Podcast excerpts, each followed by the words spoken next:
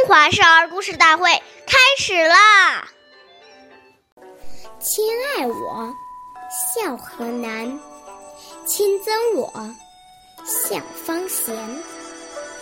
父母亲喜欢我，做到孝顺并不难；父母亲不喜欢我，或者管教过于严厉时，我还是要顺教。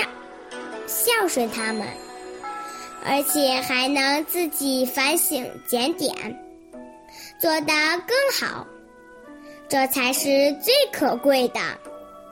岁月易流逝，故事永流传。大家好，我是中华少儿故事大会讲述人周凯歌，我今天给大家讲的故事是。王祥卧里第九集。王祥是金朝人，他母亲去世后，父亲又娶了继母。继母对王祥很苛刻，经常在父亲面前说他的坏话。久而久之，父亲也不喜欢他了。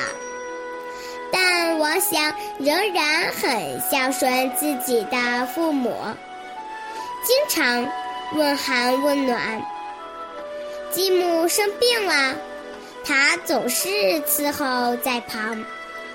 有一年冬天，王祥的继母病了，想吃鲜活鲤鱼。大冬天的，哪里能捕鱼呢？但王祥还是来到了河边，河上已经结冰了。为了能捉到活鱼，王祥竟然脱掉衣服卧在冰上，用体温化开冰捕鱼。真巧，两条鲤鱼一跃而出，他不知道有多高兴。王祥的孝行感动了继母，以后继母对他格外关心起来。下面有请故事大会导师王老师为我们解析这段小故事，掌声有请。好，听众朋友，大家好，我是王老师。我们把刚才的故事。进行一个解读。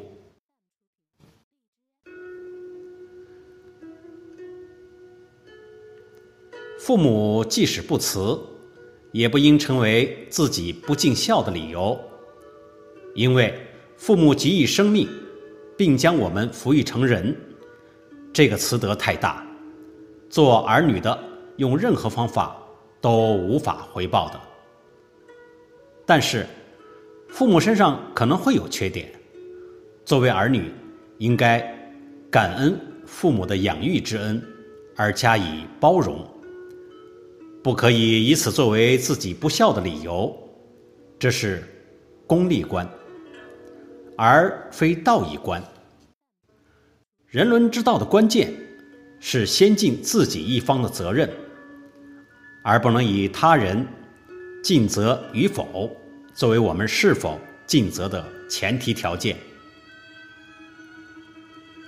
我们与人相处要记住一个原则：不管别人对不对，自己一定要做对。无论是父母还是身边所有的人，纵使他们用不对的态度对我们，我们依然要用对的态度去面对他们，不然。我们也是跟他们一般见识了，根本没有资格去说别人，以冤报冤，结果会是造成更加严重的对立矛盾。